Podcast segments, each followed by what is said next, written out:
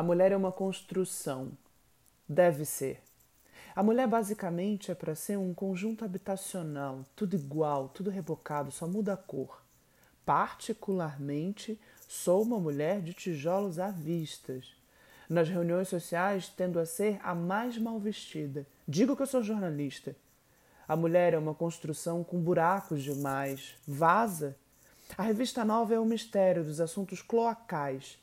Perdão, não se fala em merda na revista nova.